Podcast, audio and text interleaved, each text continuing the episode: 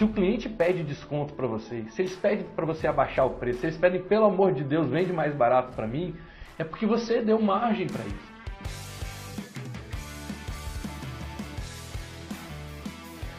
Bora turma! Sou Arthur Galvão, especialista em marketing de percepção e estou aqui para poder ajudar vocês a serem mais reconhecidos, mais valorizados, mais admirados por aquilo que vocês fazem no mercado. É isso aí. Olha só, hoje nós vamos falar sobre como você pode ter um posicionamento que seja atrativo, que seja lucrativo, que seja visto como único. Isso mesmo. As pessoas acham, na maioria das vezes, né, que as grandes marcas conseguem é, arrebatar as multidões através de milhares e milhares de dólares aí em investimentos em publicidade, etc. E claro, né, que o dinheiro acelera as coisas, você ganha mais escala, você realmente consegue novos recursos. Mas poxa, vamos de passo em passo, né? Vamos passo a passo aqui, começa a construir algum resultado primeiro na sua realidade, depois você pensa, assim, como é que você vai escalar uma montanha saltando direto para o pico? Você tem que começar ali de onde você está, com os recursos que você tem, no nosso mercado, quando a gente fala sobre posicionamento, quando a gente fala sobre levar o nosso talento para as pessoas, a gente está falando sobre até onde eu estou disposto a ir pelo meu cliente. Mas eu também quero saber até onde esse cliente está disposto a ir por mim. Afinal de contas, a gente está criando uma relação, está construindo uma relação. E olha que vida triste que seria a gente seguir no mercado, fazendo uma coisa que a gente ama, mas o tempo todo o mercado pedindo desconto, pedindo não. O cliente está exigindo desconto de você na maioria das vezes exigindo desconto, parece que nunca é suficiente. Você entrega, entrega, entrega, sempre vem um cliente já, né, um abençoado da vida ali, vem reclamar com você, fala que ele não está satisfeito com o que você está fazendo, que não concorda com a forma como você está fazendo. Por quê? Que está dando margem para essas pessoas poderem questionar aquilo que você está fazendo no mercado. Olha a nossa premissa do marketing de percepção. A gente fala, não precisa ser perfeito, basta ser fantástico. Então já começa aí anotando esse primeiro item que eu trouxe para vocês, que posicionamento não é falar sobre você e sobre o que você faz. Posicionamento é entregar para o mundo, entregar uma visão única de mundo a partir de você. Olha, posicionamento é entregar uma visão de mundo única a partir de você. Anota isso aí. Posicionamento é entregar uma visão de mundo única a partir de você. Não tem uma forma certa uma forma errada. O que eu quero dar para vocês é a clareza de que jogo que vocês estão jogando, em que categoria vocês estão jogando. Porque quando, quando você. Quando as pessoas têm uma percepção sobre você, é a sua marca. Quando as pessoas têm uma percepção sobre você, é a sua marca. Muitas vezes nem é o que você gostaria que as pessoas percebessem sobre você. Mas se elas têm uma percepção sobre você, é, aquilo ali é a sua marca no mundo. Essa é a marca que você está deixando no mundo. Faz sentido? Quando a gente fala sobre como é que eu quero que as pessoas me percebam, aí eu estou falando de posicionamento. Então olha, olha a diferença. Quando as pessoas têm uma percepção sobre mim, é a marca que eu estou deixando no mundo. Quando eu quero, quando o que eu quero que elas me percebam, a forma como eu quero que as pessoas me percebam, é o meu posicionamento. Quando a gente fala sobre posicionamento de marca, o que, que a gente está falando? A gente está falando sobre uma, um esforço com a intenção de alinhar a percepção que o outro tem sobre mim da percepção que eu gostaria que ele tivesse sobre mim.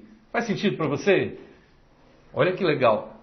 Posicionamento de marca é um esforço com a intenção de alinhar a percepção que eu quero que as pessoas tenham de mim com a percepção que elas realmente têm de mim. Por isso marketing de percepção, por isso a nossa força. Porque na maioria dos, dos casos, na imensa maioria dos casos, tem um abismo entre o que você acha que você faz, né, a forma como você vê o que você faz e a forma como as outras pessoas estão vendo o que você faz. E aí fica você do lado de cá torcendo para alguém te enxergar da forma como você gostaria, só que a galera que está do lado de cá está torcendo para encontrar alguém que já seja da forma como eles imaginam. E essa briga é que fica o cliente não entende direito até onde ele pode ir por você e até onde você está disposto a ir por ele. A ponte que liga esses dois lados é a percepção. Por isso, marketing de percepção, para a gente poder alinhar a percepção que eu quero que os outros tenham sobre mim e a percepção que os outros têm sobre mim. Faz sentido para vocês?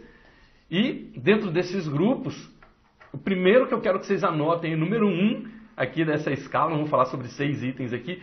Um de seis aí, vocês já podem anotar. O primeiro grupo de posicionamento é o grupo da sobrevivência.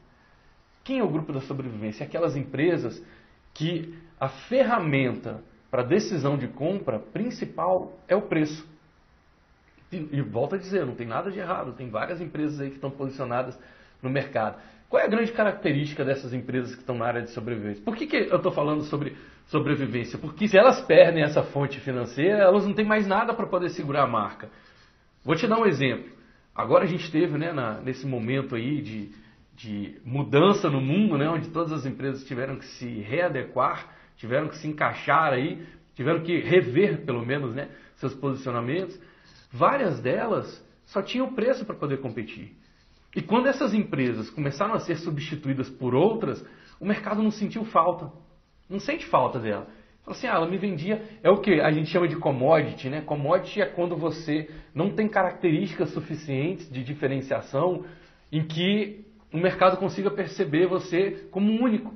Ele fala, poxa, eu estou comprando hoje da marca X, mas se a marca X sumir e a marca Y entrar me fornecendo mesmo, a mesma característica ali de, de produto, a mesma característica de solução, tá ok para mim. Eu não sou amigo de infância dessa marca. Então as commodities, a, a base principal de, de, percepção do mercado sobre até onde as pessoas vão é o preço. Então por isso a gente fala que esse grupo é o grupo da sobrevivência, porque esse preço ele vai suprir sempre necessidades. Todas as commodities elas só são só conseguem suprir necessidades. Você não cria um desejo ah, eu tenho um desejo de. Nossa, eu acordei hoje com vontade de comprar um litro de gasolina. Você não tem esse. A maioria das pessoas, né? A maioria das pessoas não vai ter essa vontade. Nossa, hoje eu acordei com uma vontade de comprar cinco sacos de soja. Você não amanhece com essa vontade. Você amanhece com a vontade de beneficiar. O que, que você vai poder fazer com aquilo ali? Você quer preparar talvez uma salada, você quer preparar alguma coisa, você até pode pensar em soja nesse sentido. Mas o comprador mesmo da soja que vai criar esse, que vai beneficiar isso, ele não acorda todo dia, nossa, hoje olhei para o céu e falei, ah, vou comprar ali dois litros de gasolina. Você não tem essa, essa vontade. E mesmo que tenha, de quem vem, de onde vem essa gasolina, ela é menos importante para você. Mais importante é quando você está passando ali na frente de um posto e você vê que a gasolina está 10 centavos o litro, né? 10 centavos mais caro, você fala, que absurdo. 10 centavos, esse cara não vai conseguir vender gasolina 10 centavos mais alto. Faz sentido? Porque esse produto, essa marca está apoiada no grupo da sobrevivência. que vai falar ali são as empresas que vendem segurança, são as empresas focadas em finança, são as empresas focadas em alimento. Vou te fornecer feijão, vou te fornecer arroz, vou te fornecer farinha. Você vai no supermercado tem a marca ali de, de farinha de mandioca. Pode ter 10 marcas de farinha de mandioca. Você não consegue enxergar uma grande diferença entre uma, uma farinha e outra. Até tem classificação. Mas não tem uma grande diferença em cima disso. Então, se você está buscando entrar nessa, nessa linha, que não é a linha que a gente trabalha no marketing de percepção, você vai ter que fazer escala, você vai ter que vender no volume, porque a sua margem vai ser sempre menor, porque o mercado todo está batalhando por aquilo ali, a não ser que realmente, talvez você tenha algum, algum diferencial, mas aí já cria um diferencial, por exemplo, de patente, em que você seja o único fornecedor autorizado no seu mercado. Então, gravou aí, um de seis, já bota aí primeiro grupo é o grupo da sobrevivência. É esse grupo onde a, a, a base de diferenciação, a base de diferença na hora que você vai fazer a escolha de compra é o preço. Um exemplo, parafuso. Pô, qual é a marca que você é apaixonado por parafuso? Então, parafuso está mais ligado à área de sobrevivência. Ele, ele supre uma necessidade. Ele supre uma necessidade. Mas é uma necessidade ligada à sobrevivência. Assim, se eu não tiver o parafuso, eu não consigo fazer. Mas eu não quero fazer uma pesquisa de mercado sobre qual é o parafuso, eu nem entendo sobre liga metálica para poder, poder escolher parafuso. Faz sentido para vocês? Essa é uma marca que está posicionada ali na área de sobrevivência. Olha, agora nós vamos seguir para a segunda camada. Agora a gente vai começar a seguir para uma segunda camada. A segunda camada, depois da camada de sobrevivência, anota aí 2 de 6. Aí está falando sobre a camada social.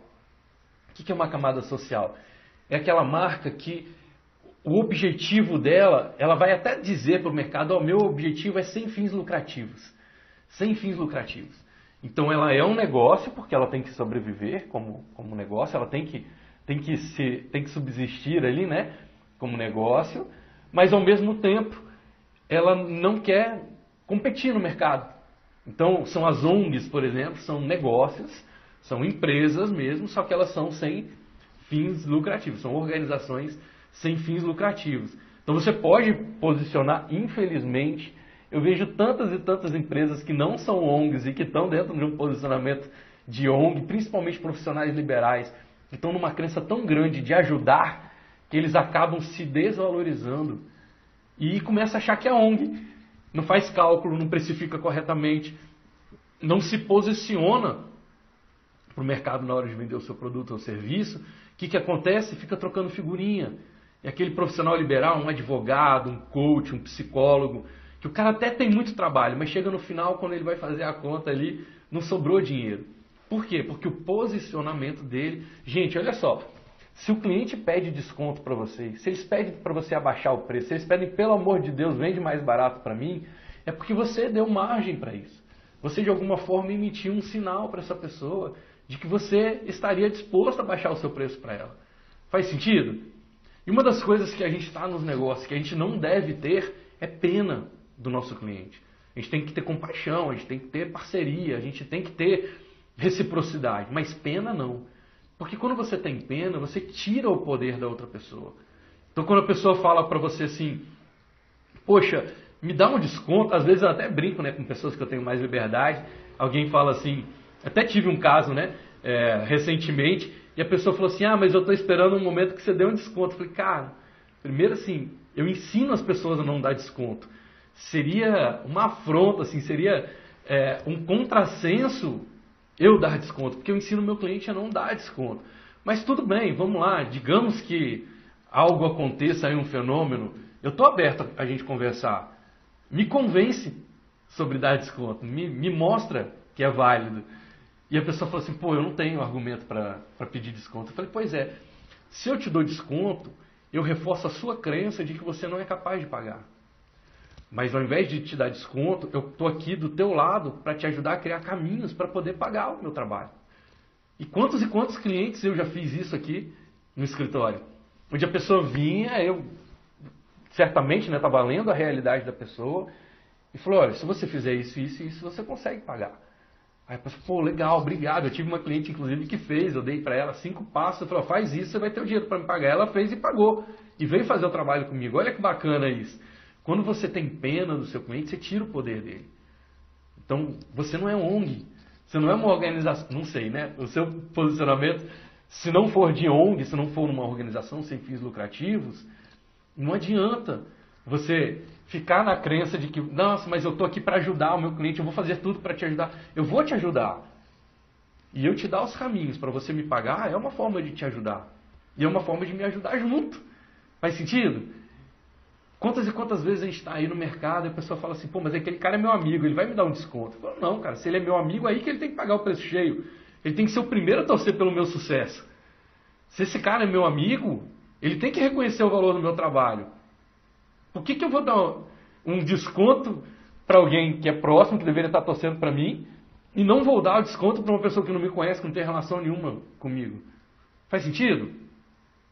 A pessoa que nunca me viu na vida Aí eu vou lá e vou fazer um, um, um preço cheio para essa pessoa, certo? Aí a pessoa vem e fala assim, Arthur, mas eu sou seu amigo, cara, você não me dá um desconto? Eu falo, mas você não é meu amigo, você não acredita no valor do meu trabalho. É diferente quando você fizer algo, realmente ali você fala assim, não, mas isso aqui não é, não é trabalho. Eu vou te dar os caminhos, mesmo assim, é bacana você fazer para pessoa. Eu vou fazer para você, você me paga do jeito que você puder. Eu vou te dar dois anos para me pagar. Você faz isso pelo seu amigo. Mas ele tem que reconhecer o valor do seu trabalho. Você fala, não, eu acho que o seu trabalho não vale isso tudo, aí que amigo é esse? Se você trouxe que isso é o seu propósito de vida, e você tem o poder, você tem a potência, você tem o talento para alcançar milhares de pessoas, por que, que você vai fazer uma coisa para não ter dinheiro e alcançar só um pouquinho de pessoas? Por que, que você vai fazer de um em um se você poderia criar um crescimento muito maior, uma abundância muito maior, fazer o seu talento chegar em muito mais pessoas? Então, volto a dizer, não tem certo ou errado. Se você estiver posicionado como uma marca social, tenha isso como clareza e não exija do mercado que você vai ser o cara que vai ter mais lucro, porque o seu posicionamento é como marca social. Volto a dizer, não tem nada de errado. A gente tem o exemplo da JA, onde eu sou mentor voluntário lá, mantenedor, que é a Julian Achievement, que é a maior organização de educação empreendedora para jovens do mundo, mais de 100 anos de instituição, e eles têm um posicionamento de ser uma marca social. Inclusive, tem muitas marcas que estão lá na primeira camada, que é a camada de sobrevivência, essa camada onde é commodity, e eles tentam agregar valor evoluindo para um caminho social. Então eles têm ali que tem, na maioria delas, indústrias, por exemplo, eles têm que dar uma contrapartida social e eles começam a agregar valor dizendo, olha só, eu produzo esse, esse insumo aqui, que é uma commodity, está claro para mim isso, eu estou batalhando no meu mercado por preço, mas eu também quero que vocês me reconheçam porque eu estou cuidando de um parque, eu estou despoluindo certa área, eu estou reflorestando, eu estou fazendo crédito de carbono. Tem muita marca que no produto ela não está conseguindo descomoditizar, ela está no outro jogo, está no jogo da commodity, mas como posicionamento de marca, como repercussão, como reputação, ela está buscando um caminho de ser uma marca social, de mostrar, olha, eu estou fazendo isso e isso não, me, não é pago. Eu estou fazendo isso pela sociedade e a sociedade não precisa me pagar por isso. Faz sentido? Então anotou aí, 2 de 6, a segunda camada de posicionamento é a camada das marcas que eu chamo de marcas sociais. São essas marcas que têm um posicionamento de já dizer para o mercado: eu estou aqui não é pelo dinheiro, eu estou aqui, no... mas não é falsamente, não. É realmente no final ali na sua prestação de contas você tem que mostrar para a sociedade que você não não teve lucro. Geralmente essas marcas vão viver de quê? De mantenedores, de apoiadores, pessoas que estão ali apoiando pela causa. Claro que tem uma visibilidade, essas empresas também utilizam isso para ter o seu, o seu retorno de visibilidade, de construção de reputação, mas são mantenedores. A Cassi, ela pode até ter algumas coisas para vender, mas ela vai viver mesmo daqueles, entre aspas, aí, né, patrocinadores na marca. Isso no mercado americano é muito comum, né? Então ele já tem essa cultura dos empresários, inclusive, se unirem ali para poder manter essas instituições, de ter a contrapartida social. Terceira camada de posicionamento. A terceira camada de posicionamento são as marcas que eu chamo de marcas competitivas. São aquelas marcas que estão se posicionando para ganhar mercado. A intenção dela, o foco dessa marca é ser líder. E se tiver alguém no caminho dela, ela compra, ela engloba, ela destrói.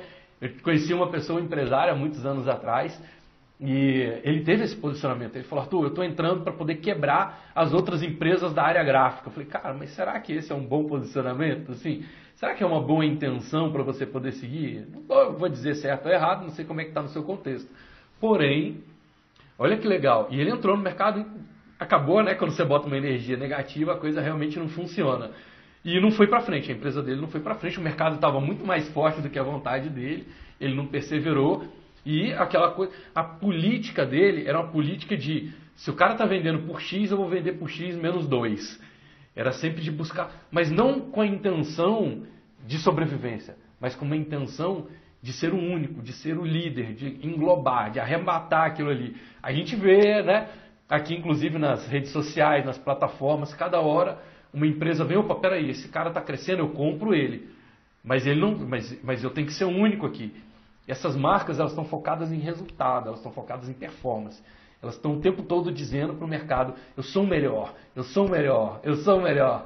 Então toda vez que você olhar uma marca dizendo eu sou o melhor, eu sou o que dá mais resultado, etc., essa marca está se posicionando como uma marca competitiva, o posicionamento dela é de competir mesmo. Ela falou: ó, eu tenho adversários aqui, eu tenho concorrentes no meu mercado. Então você vai assumir, essa, essas marcas assumem esse tipo de posicionamento. E a gente tem uma marca muito famosa de refrigerantes que ela não admite concorrência. Ela é uma marca que está focada em competitividade. O posicionamento dela de mercado e ela não tem como esconder isso, porque o mercado fica sabendo, ó, a marca comprou mais um, comprou mais outro, comprou e, e já jogou para debaixo do tapete. Ela vai eliminando os concorrentes no mercado. E não dá para fingir. Não dá para fingir, porque você vai, você começa a contar uma historinha para o mercado, não, eu quero o bem de todos, mas você está matando seus concorrentes, cara. Você não está deixando uma coisa legítima, inclusive, exatamente para proteger o mercado dessa, desse perfil de empresa, existem as leis, né? Você não pode ter um monopólio no Brasil, não pode ter uma empresa que domine todo o mercado. Não, você tem que ter uma livre concorrência, você tem que ter alguém no mercado que possa fazer frente àquilo ali. Mas as empresas que estão posicionadas como marcas competitivas, essas empresas não querem, é, querem a menor quantidade de concorrente possível. Eu lembro de uma, de uma entrevista com um empresário chamado Jack Ma, né, um chinês, Hoje ele já, né, já é um pouco mais afastado das atividades que ele tinha, mas ele falava um pouco sobre a, a concorrência da empresa dele, né, da, da Alibaba, com a Amazon. E ele dizendo, linda entrevista, assim, e ele fala assim: é importante existir a Amazon, porque a Amazon não me deixa ficar na zona de conforto. Então a gente não está lutando contra o outro, é uma dança. Ele comparou ele, na verdade, ao Tai Chi, né? ele falou: é um Tai Chi. Quando a Amazon faz um movimento de lá, eu faço um movimento de cá. Mas é importante que nós dois existamos no mercado. Porque um puxa o outro para cima, a gente não deixa sossegar, não deixa dar zona de conforto. Mas são marcas que estão posicionadas como competitivas.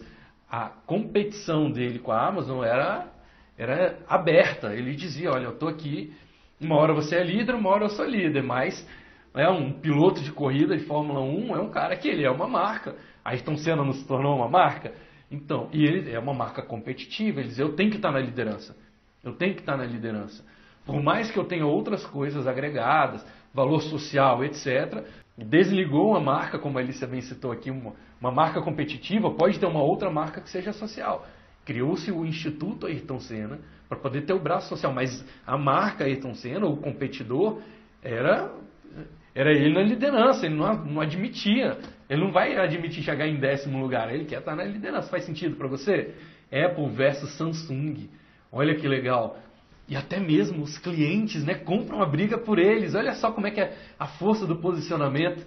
Os próprios clientes, um defende Apple com unhas e dentes, outro defende, defende Samsung com unhas e dentes. E tem aí os clubes de futebol, né, que são marcas que se posicionam como, como, como competitivas. O cara que compra a marca de um clube não compra muitas vezes a marca de outro. Eu lembro que uma vez, numa viagem que eu fiz internacional, passei, acho que foi no aeroporto de Miami, e tinha uma loja da Harley, da Harley Davidson. E eu tenho um amigo que é motociclista, só que olha como é que é o posicionamento de marca. O tempo todo, é um amigo de muitos anos, o tempo todo que esse amigo esteve comigo, ele dizia que a marca dele lá era a Honda, eu não vou lembrar, mas acho que era a Honda. A marca paixão dele era a Honda e que quantas críticas tinha a Harley. Ah, porque a Harley não tem isso, a Harley não tem aquilo e tal. Tudo bem. A partir do momento que ele acredita e emite, ele vai atrair. Faz sentido para vocês? Então, eu passei lá no aeroporto, estava de frente para a loja da Harley, fiquei doido para comprar um presente, para trazer uma lembrança para o meu amigo, e não trouxe, porque eu achei que trazer algo da Harley Davidson para ele ia ofender esse meu amigo. E aí quando eu chego no Brasil, cara, passei na loja da Harley, vi umas coisas, fiquei doido para comprar uma coisa, mas não comprei porque eu sei que você não gosta da marca e tal. Aí falou, não, cara, você devia ter comprado, pô, eu ia adorar, não sei o quê. Mas a forma como ele estava se posicionando antes era, eu sou do time da Honda, não sou do time da, da Harley. Anota aí agora, ponto 4 aí, 4 de 6. As marcas que têm o posicionamento de serem inovadoras.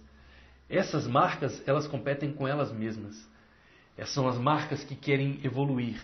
São as marcas que querem ser cada vez melhores. Elas, o processo delas é de se reinventar. Ela nem olha para o lado. Essas marcas têm uma admiração a respeito do mercado absurdo. São as marcas geniais. Ela não olha para o lado. Ela fala assim: olha, eu estou indo aqui no meu processo de pesquisa, tem um instituto, eu quero me transformar. Eu quero seguir no mercado sendo cada vez melhor. Eu nem estou olhando para o lado. Não estou olhando para quem está no, no mercado do meu lado. Olha uma marca interessante que tem um posicionamento desse na área de inovação, que é o próprio Google. Qual é a missão do Google? Catalogar, organizar as informações do mundo, evitar o caos.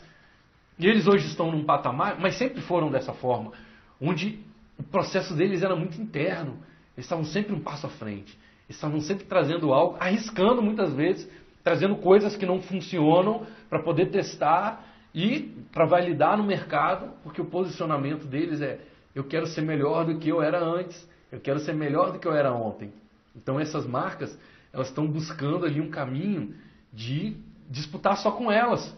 Se vocês tiverem oportunidade, assistam uma entrevista que tem do Bill Gates com Steve Jobs, pouquinho tempo antes do Steve Jobs passar dessa, né, dessa nossa existência aqui, e como que a fala do Steve Jobs o tempo todo era competitiva, na cabeça dele, na mente dele, no universo dele, era competição, e como que a fala do Bill Gates era inovadora. O Bill Gates não estava preocupado com o que, que a, a Apple estava fazendo, ele estava preocupado em ser ainda melhor e fala assim, poxa, eu quero sentir que qualquer um que tenha qualquer computador pode botar o melhor sistema dentro dele. E a disputa dele é com ele mesmo. Quando eu criei o marketing de percepção, o nosso propósito vem muito dentro dessa ideia. Né? A gente está entre os itens ali é, 4 e 5. A gente está sempre buscando fazer algo melhor, mas o nosso posicionamento principal está mais dentro do, do, do elemento 5, que eu vou falar para vocês daqui a pouco. Mas é sempre no sentido de não me interessa o que o pessoal está fazendo lá fora. Interessa que eu sei que isso que eu estou fazendo, eu quero inclusive estar na vanguarda. Porque todo o resto das competitivas para trás, eles sempre vão depender de perder verba para outro que está fazendo alguma coisa parecida no mercado. Mas a marca inovadora não, ela está criando o mercado. E, gente, se você quer ganhar, você quer crescer no seu mercado, se você quer crescer no seu negócio, muito melhor do que você pensar em como combater o seu concorrente é como você criar novos mercados. Como é que eu faço mais gente querer o que eu quero? Ao invés de querer tirar o cliente do coleguinha, como é que eu faço mais gente desejar o que eu quero? Por isso marketing, né? O marketing não é dizer para as pessoas o que elas têm que fazer, é mostrar até onde elas podem chegar.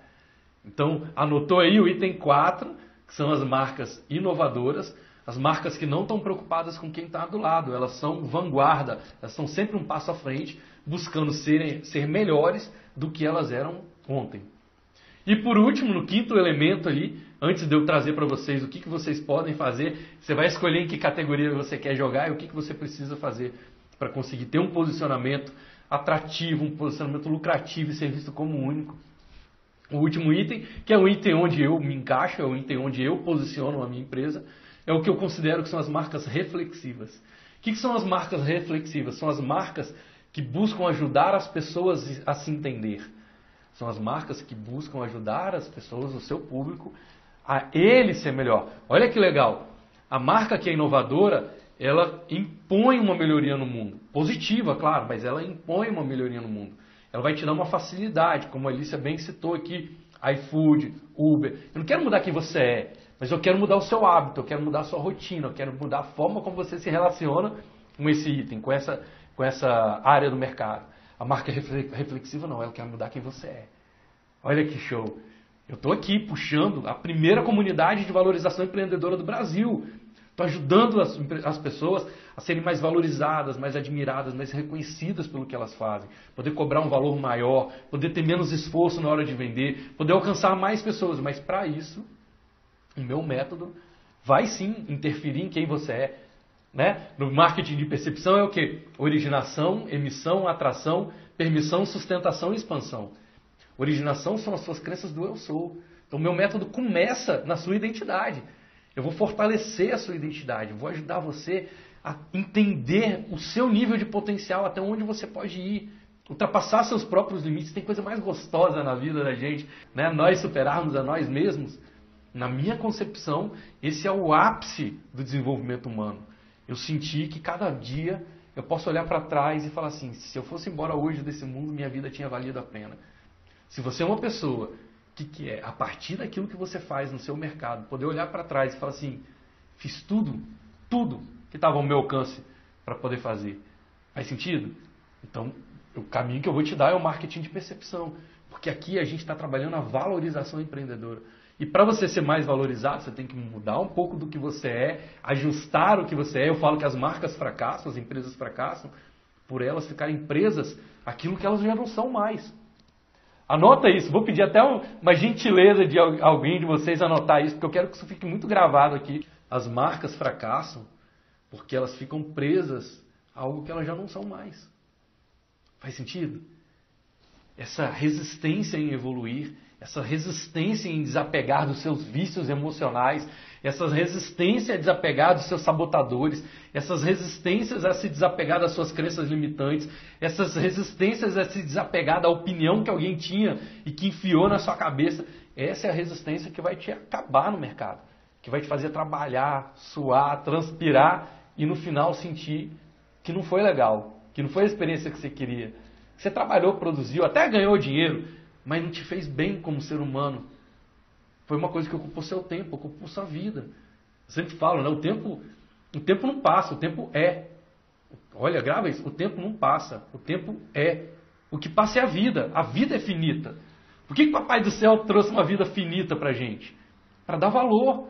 Porque se você fosse imortal, eu garanto para você, você seria insuportável. Você ia poder fazer qualquer coisa na sua vida, qualquer maluquice. Você sabe que não morre. Você, você evoluir para quê? O cara ia dizer, ah, não, você pode deixar para depois, eu não vou morrer nunca. Agora, quando você tem 40, 50, 60, duvido que você não comece a repensar as coisas que você está fazendo na sua vida.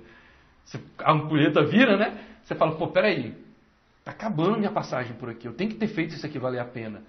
Por isso que o cara lá de cima trouxe a nossa vida finita. Assim, ó, você vai ter um tempo, cara. Corrida contra o tempo. Vai lá e faz o teu melhor dentro desse tempo. Faz sentido? Quando eu descobri isso para mim, quando eu tive, claro, ajuda de mentores, ajuda de outras pessoas, quando isso ficou extremamente claro para mim, eu falei, pô, é por aqui que eu vou. Eu não quero fazer um, uma empresa só para ganhar dinheiro, eu quero invadir mesmo. Eu falo, a gente não pede espaço na mente e no coração das pessoas, a gente vai lá e ocupa. Se você ama alguém, você transborda amor para essa pessoa. Você vai lá e ocupa esse espaço com essa pessoa, sem exigir em troca. Quem entra na comunidade, quem entra nas minhas mentorias individuais, quem já passou pelo velo, sabe que eu bato nessa tecla. Eu não permito. Não, se você está junto comigo, eu vou te questionar o tempo todo. Mas de que forma que você está trazendo bem para o mundo? De que forma que você está se tornando um ser humano melhor? De que forma que você está se desafiando?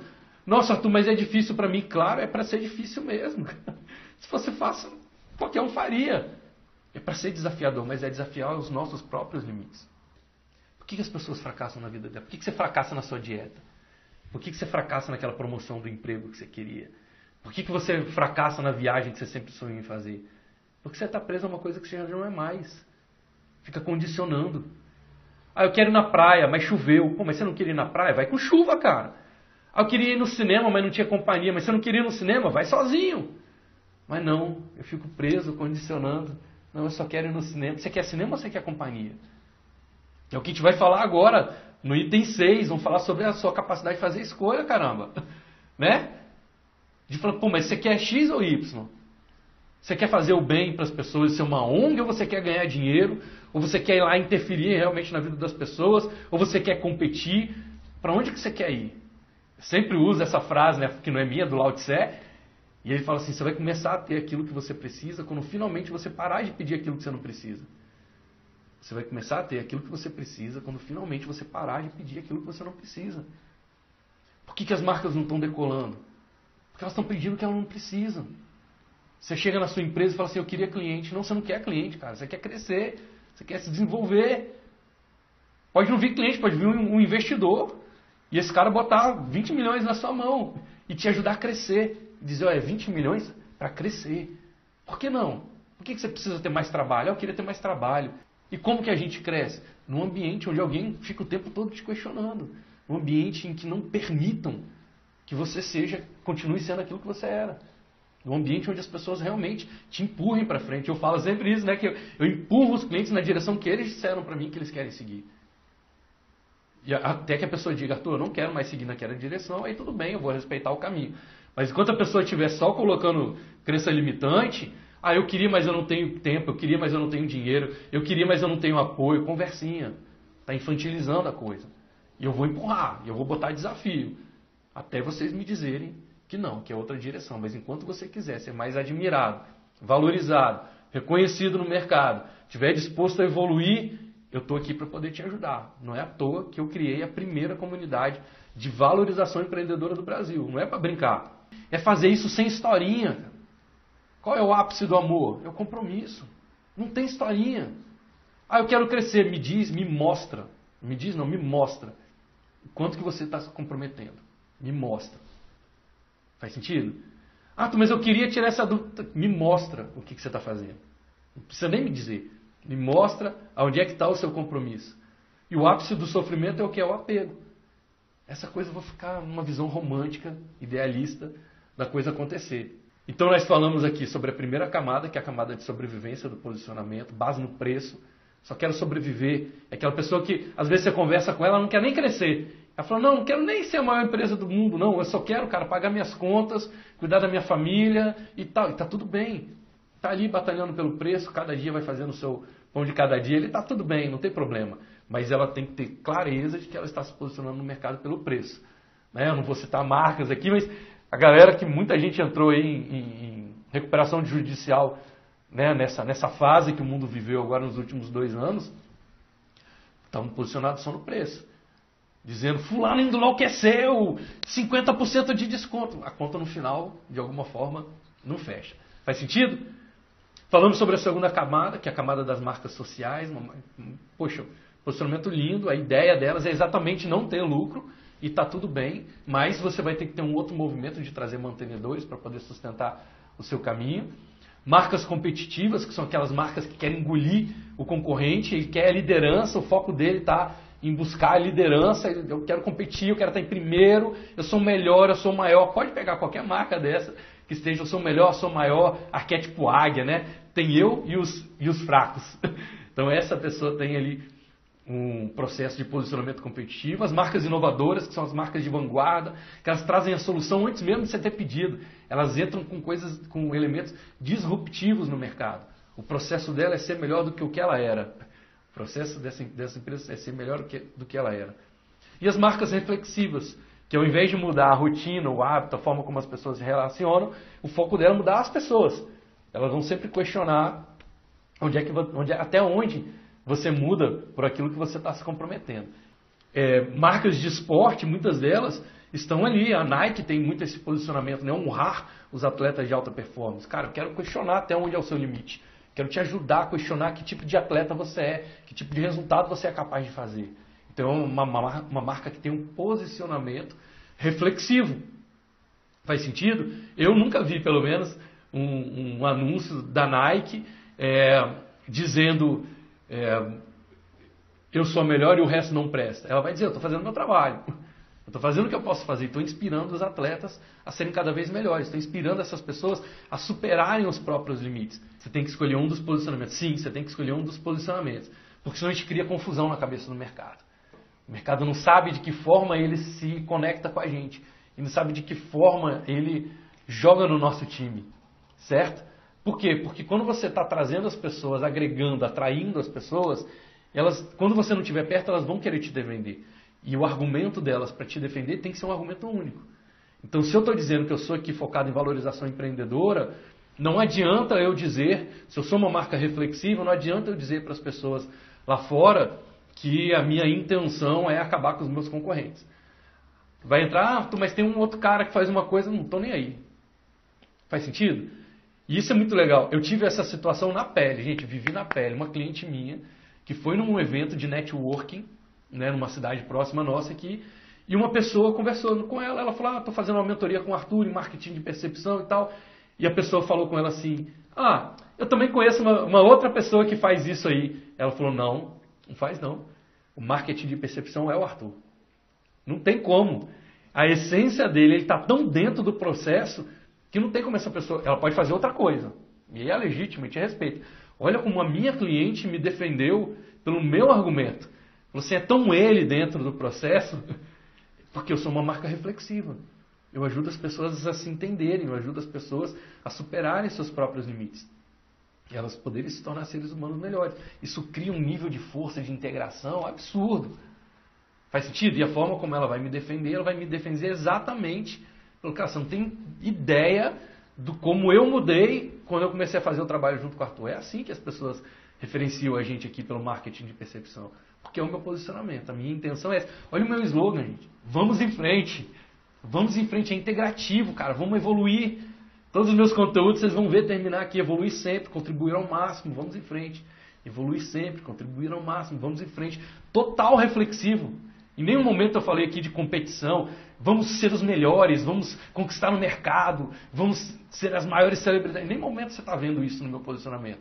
Eu estou falando de você se sentir mais admirado, valorizado, reconhecido por aquilo que você está fazendo. Faz sentido? É cada posicionamento tem uma estratégia diferente para vender. Cada posicionamento tem uma estratégia diferente para vender. O bacana, gente, quando a gente fala sobre o posicionamento, é que eu quero com. O que, que eu quero com posicionamento? Quando eu falo eu, é de uma forma geral, tá? Tipo humanidade. O que, que nós queremos com posicionamento? Atrair a atenção das pessoas, atenção, despertar interesse, criar identificação, projetar a visão de futuro, fechar a conta positiva na negociação mental do nosso cliente para que ele tome uma decisão antes de eu oferecer para ele. Olha a magia da coisa. Eu quero atrair a atenção das pessoas, despertar o interesse, atrair identificação das pessoas, criar visão de futuro, projeção positiva de futuro, negociação interna, que as pessoas sintam que vale a pena caminhar, caminhar do meu lado, para que elas tomem uma decisão de comprar de mim antes de eu fazer a oferta. Antes de eu fazer a oferta. Não é legal isso? Quando o cliente chega para você, seria melhor ele já chegar dizendo assim: Olha, eu sei quem você é, eu sei quanto custa, eu sei o que você faz, faz todo sentido para mim, eu só quero saber como é que eu pago. Me manda o link. Não é muito mais gostoso ser dessa forma? Isso é posicionamento. Se você não tem posicionamento, como é que você vai resolver? Vai ter que resolver tudo no braço. Convencendo o cliente, persuadindo o cliente. Dá para fazer, dá para fazer. Mas, poxa, você quer viver sua vida assim? Convencendo as pessoas de uma coisa que elas, em princípio, nem queriam?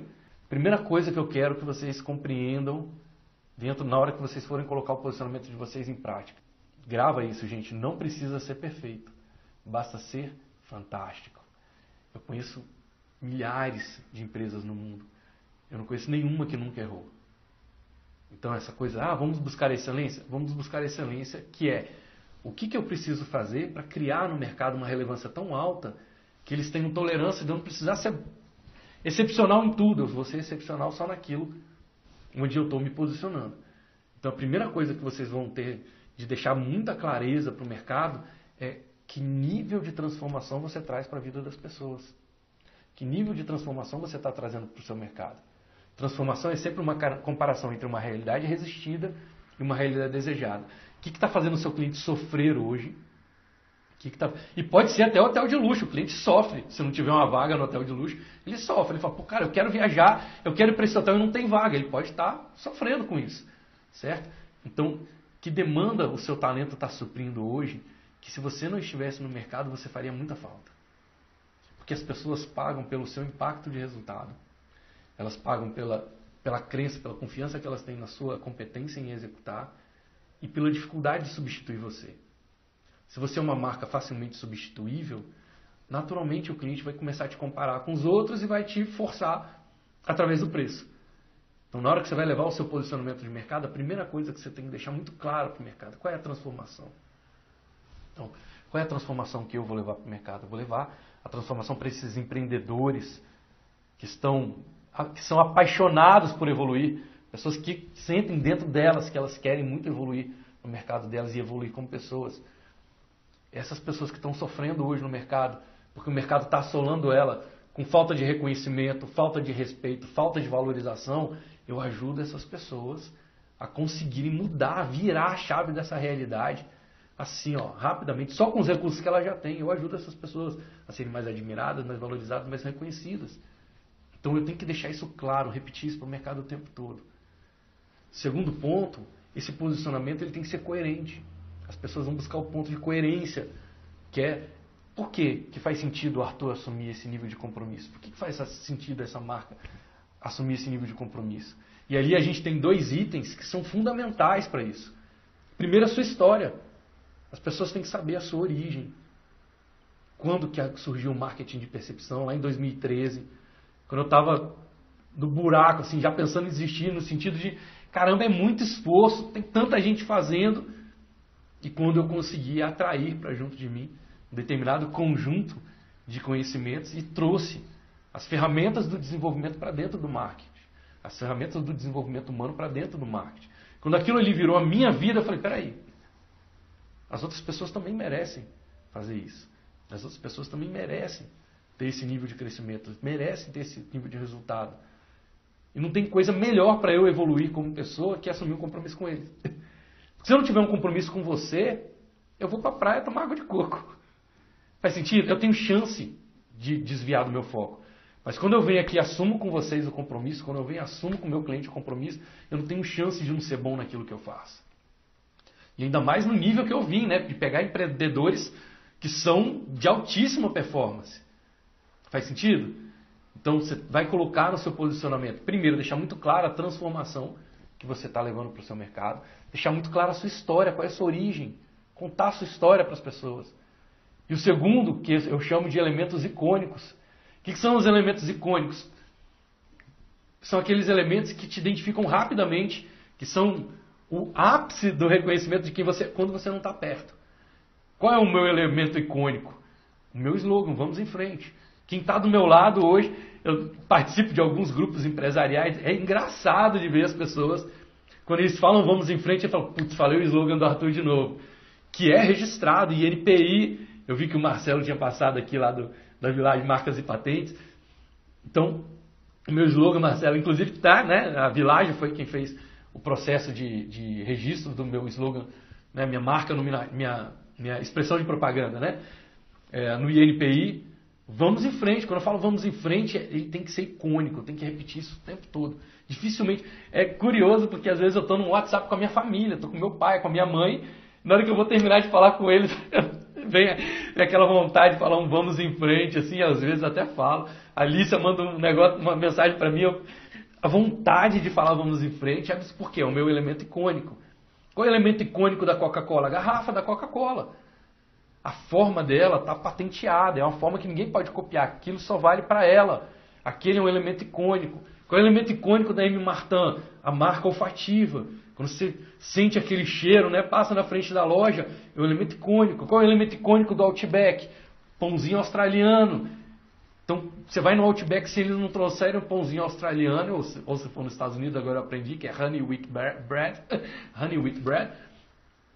Se você vai num, num Outback e eles não entregam para você, qual é o elemento icônico do McDonald's? O arco dourado. O arco dourado está em tudo, eles utilizam isso como, elemento icônico. Então, é importante você ter um elemento icônico no seu posicionamento, para que as pessoas te percebam subliminarmente, que elas percebam você na camada subconsciente. Faz sentido? Terceiro ponto que é importante você ter, agora que eu falei né, sobre a coerência, que a coerência entre a história e elementos icônicos, falei sobre a transformação, e agora eu quero fechar no terceiro item para você poder tracionar já, a partir de hoje, o seu novo posicionamento. Você tem que deixar claro a sua seletividade. Seletividade. O que é seletividade? A sua habilidade, a sua decisão de atender só as pessoas que estão em sintonia total com a sua rádio. Né? Seletividade é um termo que vem da eletrônica, que é você sintonizar né, na, na, na, na eletrônica, você sintoniza, você capta uma frequência que está em sintonia com naquele objeto receptor. Então, quando eu falo de seletividade, é você deixar claro para o seu, seu mercado quem é o tipo de pessoa que você vai atender. Então, se você é um profissional liberal, se você é um, um empreendedor apaixonado por evoluir, você está dentro da minha tribo. Na minha seletividade, eu consigo conversar com você. Ah, não, Arthur, mas eu sou investidor. Não é para mim. Não é para mim. Por quê? Porque, como investidor, você vai estar tá em nuances, em variáveis do mercado que tem outras pessoas que estão mais focadas para poder te ajudar. Faz sentido? Então, ah, não, mas eu tenho aqui uma empresa de commodity. Eu tenho que deixar claro quem é o empreendedor para quem eu vou aplicar o meu talento e quem são os empreendedores para quem eu não vou aplicar o meu talento. Então, a seletividade determina.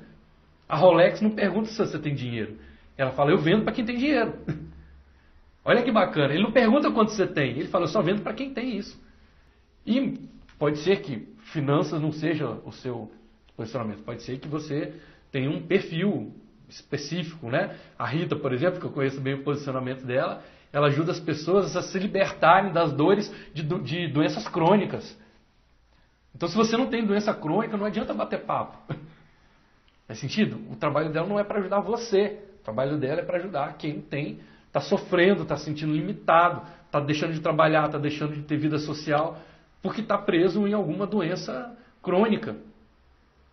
Então, revisando, deixa claro para o mercado a transformação que você leva para a vida das pessoas, deixa clara a coerência, e dentro de coerência você vai trazer através da sua história, dos seus elementos icônicos, pelo menos um você tem que ter muito forte na sua marca, e o terceiro é a seletividade. Você filtrar e já deixar claro, olha, eu atendo esse tipo eu atendo esse tipo de cliente. Se você tem curiosidade de saber o que é a comunidade Vamos em Frente, esse grupo de mentorias em grupo, né? Esse programa de mentorias em grupo em que eu traciono e lidero alguns empresários para a gente poder não só dizer o que tem que fazer, mas corrigir o que está sendo feito. A comunidade se ajuda a corrigir. Eu entro em alguns momentos com vocês por mérito, vocês sabem que tem as regras lá. e ajudo vocês a saberem se checarem se vocês estão na direção certa, porque pior do que ir na direção errada é ir na direção errada com motivação.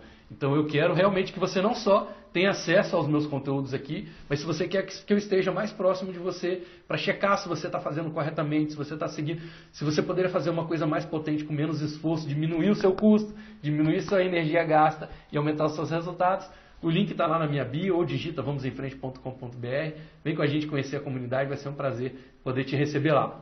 Joia ou manda um direct para mim, eu e minha equipe aqui, a gente vai ter prazer em poder te responder. Turminha, brigadíssimo, que as suas escolhas e decisões sejam sempre guiadas pelos seus sonhos e não pelos seus medos. Permitam que o extraordinário se manifeste na sua vida. Evoluir sempre, contribuir ao máximo. Ó, beijão para todos vocês, vamos em frente.